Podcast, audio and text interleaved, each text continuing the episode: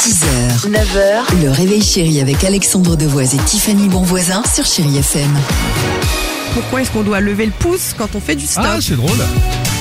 En fait, quand on fait ça, ça veut dire vous pouvez vous arrêter s'il vous plaît. Du coup, les voitures, si elles veulent bien, elles peuvent s'arrêter, mais si elles veulent pas, elles continuent leur chemin. On peut faire pouce, par exemple, si on fait, on appelle un taxi, bah on le fait pouce pour qu'on parle et qu'on rentre dans la voiture. On lève pas la main parce que ça, ça veut dire euh, merci pour nous laisser passer, ça veut dire ça. Les policiers, parfois, ils font pouce, mais parfois, ils lèvent la main pour dire stop euh, devant notre visage, mais si devant le policier, il s'arrête pas, et ben, on peut lui mettre une amende. je, C'est génial. je veux l'adopter. C'est superbe ça. C'est vrai que quand le policier lève la main devant toi, c'est pas bon signe. Non, c'est ça, exactement, exactement. Bon.